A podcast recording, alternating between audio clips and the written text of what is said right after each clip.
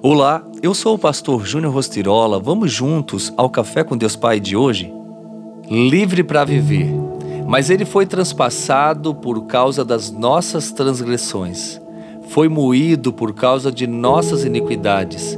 O castigo que nos trouxe paz estava sobre ele, e pelas suas feridas fomos sarados. Isaías 53, 5.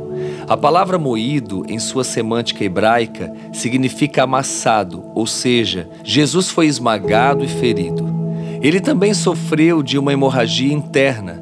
Então, não houve só o derramamento de sangue que deixou seu rastro de dor por nossos pecados em toda a sua via dolorosa, mas por dentro seu corpo também sangrava.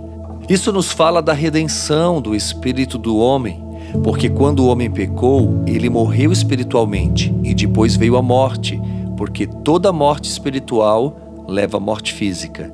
Hoje, quando aceitamos Jesus como Senhor e Salvador da nossa vida, nascemos novamente, porque nascemos de novo por meio do Espírito.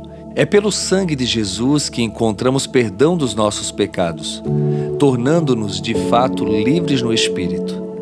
Em algum momento da vida, certamente você cometeu algum tipo de erro, que inevitavelmente ficou gravado em sua mente, algo que talvez tenha sido capaz de tirar o seu sono ou ainda de levar você a ficar no mínimo incomodado. E se neste exato momento essa falha fosse apagada de todo e qualquer registro, tal como um arquivo deletado do computador, e mais do que isso, apagado permanentemente da sua mente. Saiba que o perdão de Jesus é isso.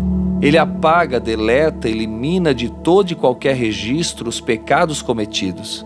Desfrute hoje dessa liberdade que foi dada a você por Jesus. Seja fiel e grato a Ele hoje e sempre. E a frase do dia diz: A verdadeira liberdade é mais do que não pecar, é deixar de querer pecar.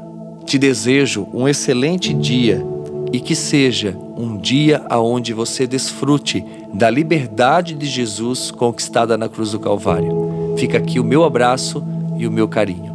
Deus te abençoe.